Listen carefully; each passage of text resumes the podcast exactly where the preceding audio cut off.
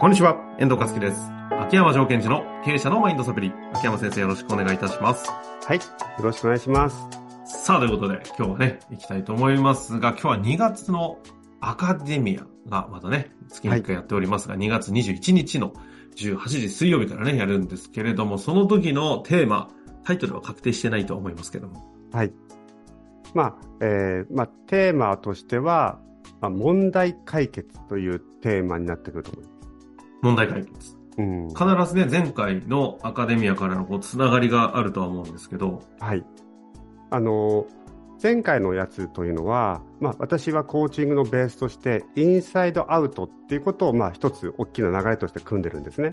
うん。つまり、 inside、自分の内側のマインドとか、えっと、 state、状態とか、そこをしっかりと見てって、そしてアウトサイド、現実の問題に、問題解決に取り組んでいくという。うん。うん。で、前回のアカデミアでは、そのインサイド、自分の内側のまあコンプレックスとか劣等感を扱ったんですけども、そのことと現実の問題っていうのはこうごちゃごちゃになっちゃってますよねという。なんか例えばで言うと、コンプレックスと現実のごちゃごちゃって。はい。えっと、売り上げが落ちたと。はいはいそこに対してなんでかなって考えた場合、いや、俺の意思決定が弱くて優柔不断だからこうなったみたいな風なあ、とこマインドに対するコンプレックス。はい。とくっつけちゃうと。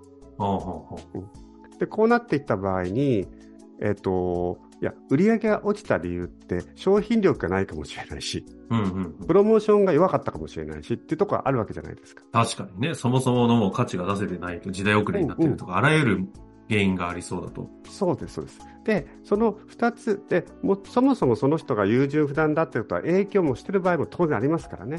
そこで、ちゃんとインサイトを扱うときは、インサイトをちゃんと扱って、うんその上でアウトサイトを出ていきましょうっていうことなんですね。うん。で前回のアカデミアは、そのコンプレックスとか劣等感に対して、感情の処理をしっかりこのようにしていきましょうね。じゃあそこからしっかりアウトサイド出ていきましょうっていうとこだったんですが、コンプレックスというインサイトの問題と、うん、それに関わっているそのアウトサイド、外側の、まあ、現実のテーマなんですかね。はい。をどう解決していくか。そうそう。だまあこれ、まあ、分けて、まあ、実際つながってるんだけども、あえて分けて扱っていくことによって、全体を扱っていきましょうという話なんですね。よく世間的にある、その、コーチング的なものと、そのコンサルティングみたいなところが、最近ね、あの、コーチング的なことも踏まえたコンサルもあれば、両方ね、うんうんできるコンサル、コーチングの人たちもいっぱいいるんで、もう何とも切り分けられないですけど、はい。比較的こう、アウト、アウトサイド。うんうん。アウトサイドと言ってるのが、こう、コンサルって呼ばれる側。そうですね。現実の問題に対して問題特定し、課題設定し、解決していくっていうのを、まあ、ここではアウトサイド、その現場の問題。で、このインサイトって言われてるのが、こう、ちょっとコーチング領域的なっていう感じとも言えるんですかね。そうですね。まあ、いろいろとコーチングのパターンもあるんですけども、うん、そのインサイトをちゃんと扱ってから外に出ていくっていうのを、まあ私は割と考えてます。インサイドアウトってやつですかね。ただ、ここで私自身も良くないし、ちょっとまあ欠点っていうか、そのインサイトを強く重んじっちゃう傾向があるので、そうすると、内側のマインドセットができました。じゃあこれ問題解決できますねって言うと違うわけじゃないですか。それだけじゃ足りない。そうそう。じゃあ、じゃあ自分の内側の問題とかコンプレックスの扱い方、管理の扱い方が処理した、できた。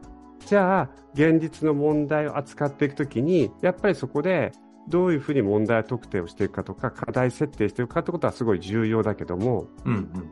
なんかこう、内側の問題がスッキリしたら、問題解決できますよって思ってしまう場合もあるんですよ。なるほど、なるほど。てか、重い、特にコーチングって、うん。そこが分かりにくいですよね。なんかこう、インサイドの問題を解決したら全てが解決できるんじゃないかっていう錯覚が起きがちな領域といいますか。そうそうそうそう。あの、まあ、内側の state が良くなって、まあ、万能感が出ちゃって、うん。何でもできますよと思ったとしても、やっぱり現実をしっかり見る力だとか、まあね問題を特定していく力がない限り、能力がね、単純に足りてないとか、知識不足とかいうことでね、 state そうそうで乗り越えられるかっていうと、いや、勉強しろよ、みたいな話はありますもんね。まあ、なので、えっと、私の方ではその内側の扱う問題っていうこともちゃんとやってるけどもじゃあアカデミアではね2月は外側の問題アウトサイドの問題を、まあ、どういうふうに捉えていくかどういうふうに分析していくかっていう話をしようと思ってます。これはやっぱりその、そこの部分を意識しないことが結構多いなという、なんか、あるんですか？秋山先生としてのテーマが。そうですね。やっぱり最終的に結果を出せる人と出せない人って見てた場合、内側の部分が整った後に、外側の現実を捉える力があるかないかによって出せる結果変わってきてしまうんですよね。うん。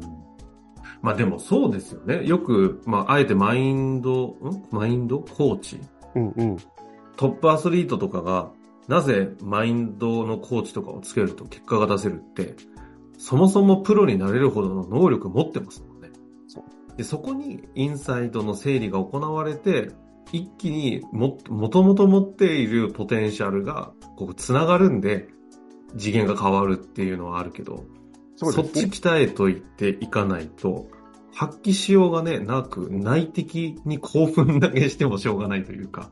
あの、例えばテニスだとポイント取られてもマインドは大丈夫なんだよね。うん。取られてますけどって。でも打つサーブがないとかね。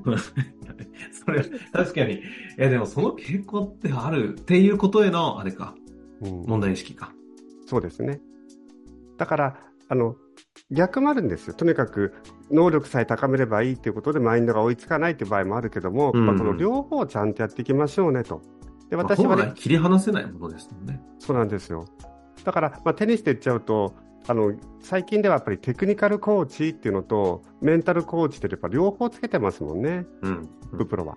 まあ、そういった意味では、業界もね、そうですね、うん、そういった意味では、そのビジネスにおけるそのテクニカルコーチ的な役割として、次回は、じゃあ、外の問題に対して、どのように捉えていけばいいのかという、まあ、フレームですとか、物事の捉え方っていうことをあのお伝えしていきたいなと思ってます。まあ、あえて、だから本当だと、いわゆるそのコンサルとかがされるようなセミナーにちょっと近しい部分も出るかもしれませんけど、あえてコーチングとかそのマインドっていう領域を専門にしている秋山先生がインサイトを扱いながらの前提での、こうアウトサイドフレームワークどうするのかと、ちょっと説明がややこしくなりましたけど、そことの関係をね、ちゃんと扱っていきたいということなんですかね。そうですね。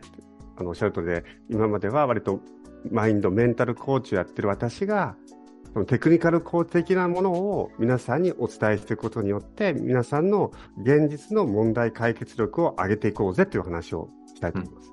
うん、インサイドで終わるなと。はい。いうことですかね。ね。でも実際どうなんですか？やっぱり業界としては、うん、そこはインサイトで終わらせる。てか、それがやっぱりお仕事ですかね？基本的に求められる。私自身の？あの、いやコー、コーチと呼ばれる方。ああ、そうですね。特にエグゼクティブコーチと呼ばれる方は、やっぱりまずはその方のマインドとかメンタルを一緒に強くしていきましょうと。強くしていくと。じゃあ、アウトサイドについては、その問題特定の整理を一緒にやっていきましょうと。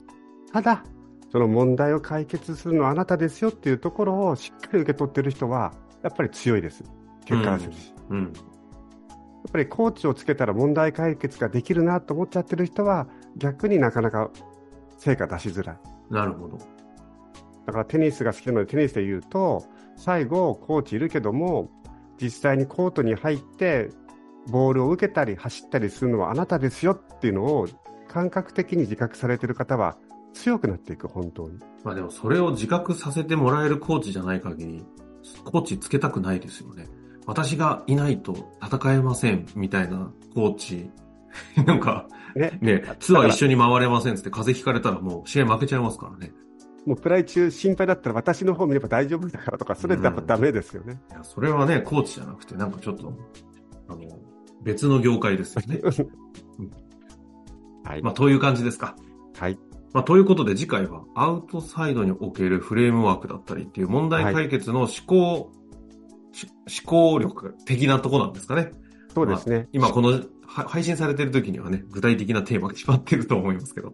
あの、そうですね。シンプルに言うと、とにかく思考力という、まあ、刃というか武器を磨いていくフレームワークをお伝えしたいと思います。うん、ということですね。ぜひ、マインドで終わるなということでね、はい。ご参加いただけたらなと思っております。ということで終わりましょう。秋山先生、ありがとうございました。はい。ありがとうございました。日の番組はいかがでしたか？番組では秋山城賢治への質問を受け付けております。